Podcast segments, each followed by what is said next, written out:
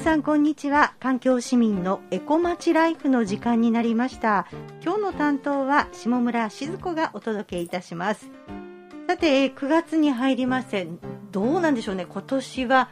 なんか最速で秋がやってきたというようなね地域もあるみたいなんですけれども、まあ、私の周りで言うともうあの駅からの帰り道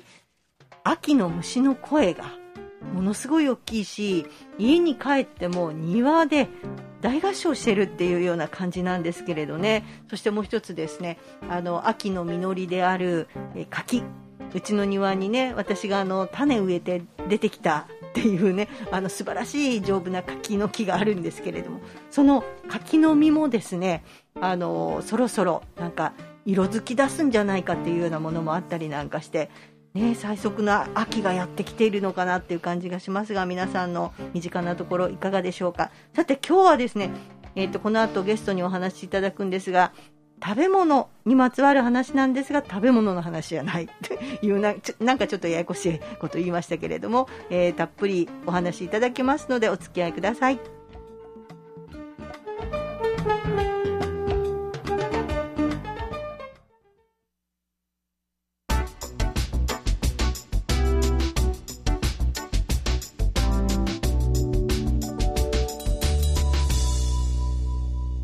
市民のエコまちライフ毎週月曜日午後1時から放送中です。さて、ここではですね、えー、毎回ゲストの方にいろんなお話を伺っているんですけれども、今日お越しいただいておりますのは、食べ物から学ぶ世界史、人も自然も壊さない経済とはという本の著者であり、京都立花大学経済学部准教授の平賀みどりさんにスタジオにお越しいただいております。平賀さん、こんにちは。こんにちは。よろしくお願いします。よろしくお願いいたします。今、の本のタイトルを紹介したんですが、食べ物から学ぶ世界史、人も自然も壊さない経済とは？ということで、7月末に出版されたんですよね。はい。はい、まだなんか出版されたてなんですけれども、すでになんかもう増刷しているという。あはいおかげさまで、ね、であの私ももちろん読ませていただいたんですけれども今日はちょっとこの、うん、なんでこういうふうなこう本が、えー、出版されることになったのかなっていうあたりも含めてですねいろいろ教えていただこうと思っております。よろしくお願いいたします。お願いします。はい。えー、まずですねその食を切り口にえーと、資本主義を解き明かすっていうような中身だったんですね。言ってしまうとこれから本読まれる方、ええー、と思われるかもしれないんですけれども、それがすごい新鮮だったんですが、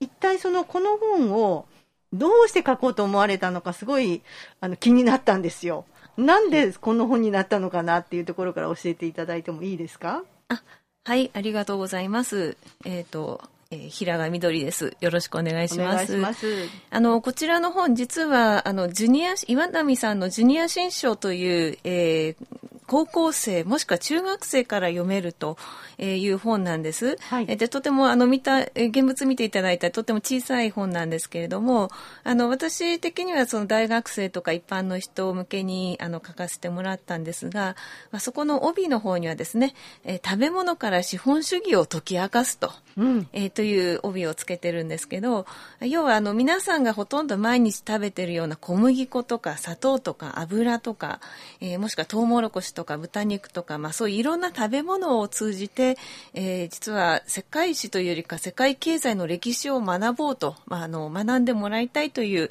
本なんです。は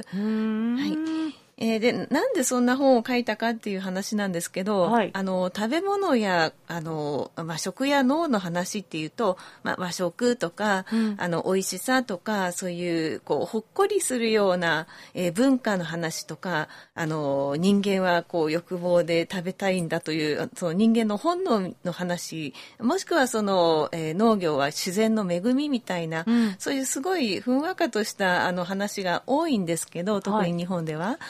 ですけれどもあのお金がないと食べられないっていうのはあの学生さんに聞いてもですねあのお金がなかったら食べられない食べるものはこう買って食べるもんだと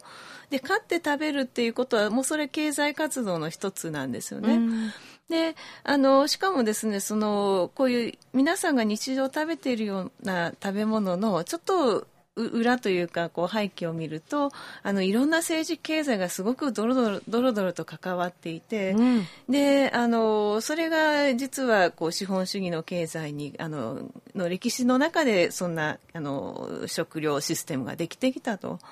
で、今はその食料、実はその食べ物のシステムがあそれを支えているその近代的なあの農業っていうのがあの地球環境も一番大きく壊しているとも言われているえそういう報告があるぐらいですね。あの食べ物やあの農業が自然を壊している地球を壊していると。でそれもあのそれでもみんなが食べてあのハッピーならいいんですけど最近その食食べ物由来の不健康というのはもうあの結構増えてきてまして、まあ、あの海外では肥満とか、まあ、日本でもメタボとかでそれって、えー、それって単にみんながこうたくさん食べたいからっていう人間の欲望だけじゃなくて、うん、まあ、その裏には結構いろんな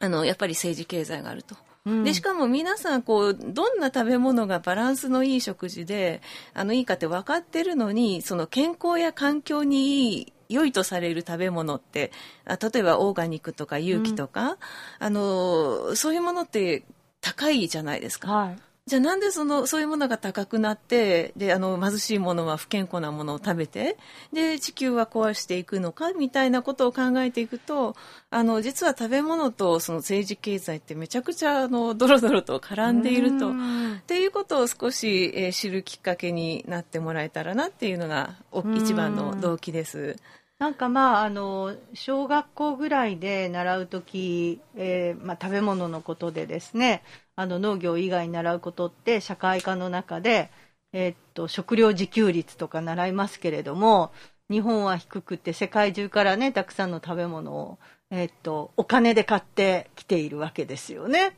だからまあそういうところももちろんだから経済が絡んでいるということになるんだろうなというふうに思いましたし今あの健康の話もされましたけれど映画なんかでも最近あの取り扱ってますよね。その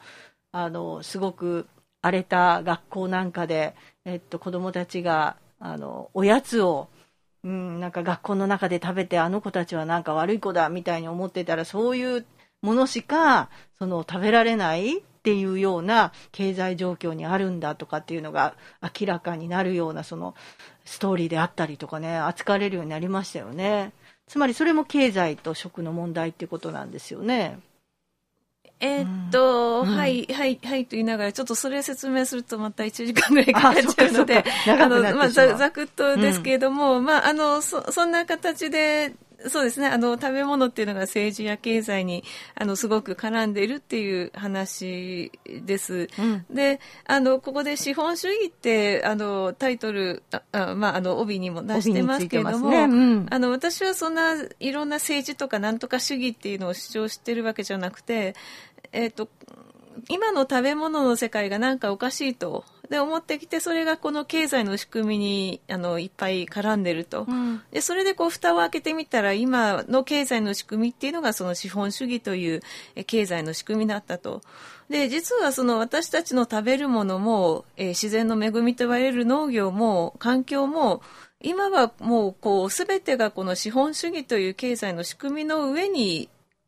の乗っ取ってるというか、うん、この仕組みの中にこう組み込まれているんですよね。はい、だから今の食べ物のあの問題に取り組む人たちって、まあ、いろんなあの活動されてる方いらっしゃるんですけど、それこそ子ども食堂とかフードバンクとか、もしくは食品ロスとか、あのいろんな活動あるんですけど、それぞれの活動はそれであのすごいんですけど実はその全ての問題があの私たちがその中で生きている資本主義経済のシステムの上にシステムの中で動いていると。うん。というこの、ままあ、いわばオペレーティングシステムみたいなものですよね社会の、うんうん、そしたらその個別の問題に取り組むのもあの大事なんですけど個別の問題が実は全てはその資本主義経済のあの問題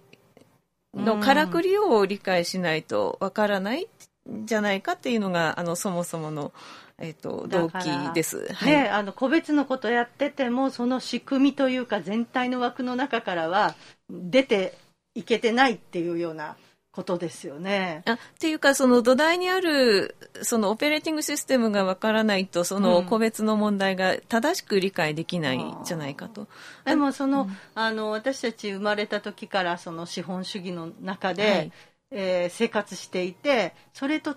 たものって、え、どういうことなのとか、どうしたら、その違った仕組み、システムっていうのを見出していけるのってすごく思ってしまう人もいると思うんですけど、ね、はい。あのほとんどの人が今のこの経済のシステムが絶対っていうかあのこれしかないって思ってると思うんですね。あの当然ニュースとか見てても政治もあの企業もあのこれがこの経済の仕組みの中で経済成長しなきゃいけないってあの繰り返してるんですけれどもだけど歴史をちょっと紐解くとあのこういう今の経済のシステムって日本でもせいぜい明治150年ぐらい、まあ、世界的に見ても200年か300年だか、まあ、あの人間の歴史で見たらほんの、えー、ほんのって言ったらあれですけど結構最近の話なんです。まあ、そもそも人間が大多数の人がお金で食べ物を買うようになったっていうのもその最近の話なんですけどなのでちょっと歴史を振り返ってこう世界史ということでまとめてみました。で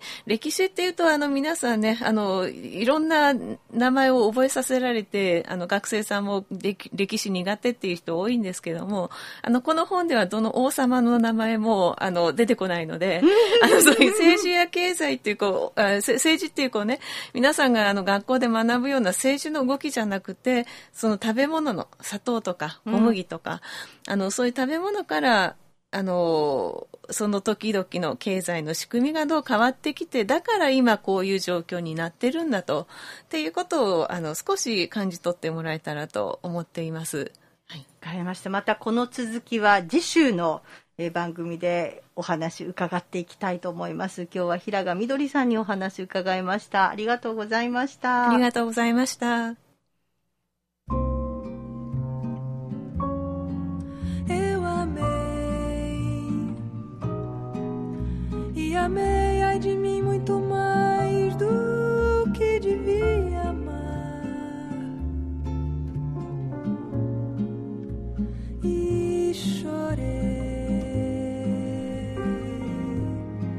Ao sentir que eu iria sofrer e me desesperar.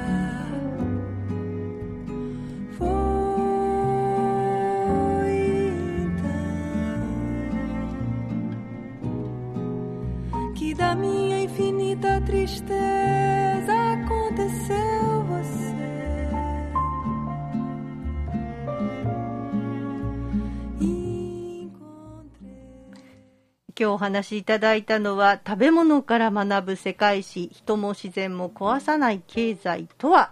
えー、この著者である京都立花大学の平賀みどりさんだったんですけれども平賀さんなんかあの食べ物という身近なものでこの経済資本主義がどんな風にこう今に立っているのかっていうのを見つめ直すっていうテーマはですね私にとってもとっても新鮮でした。いやあのほとんどの人にとって新鮮と言われます。はい、はい、なのでまたあの来週はですねもう少しちょっと掘り下げたところもなんでこんな平賀さんが誕生したんだというようなところもね 聞ければいいんですがまあまあでもあの、えー、いろんなこともうちょっと教えていただきたいと思いますのでまた来週よろしくお願いいたします。よろしくお願いします。ということで環境市民のエコ町ライフ時間になりました。今日の担当は下村静子でした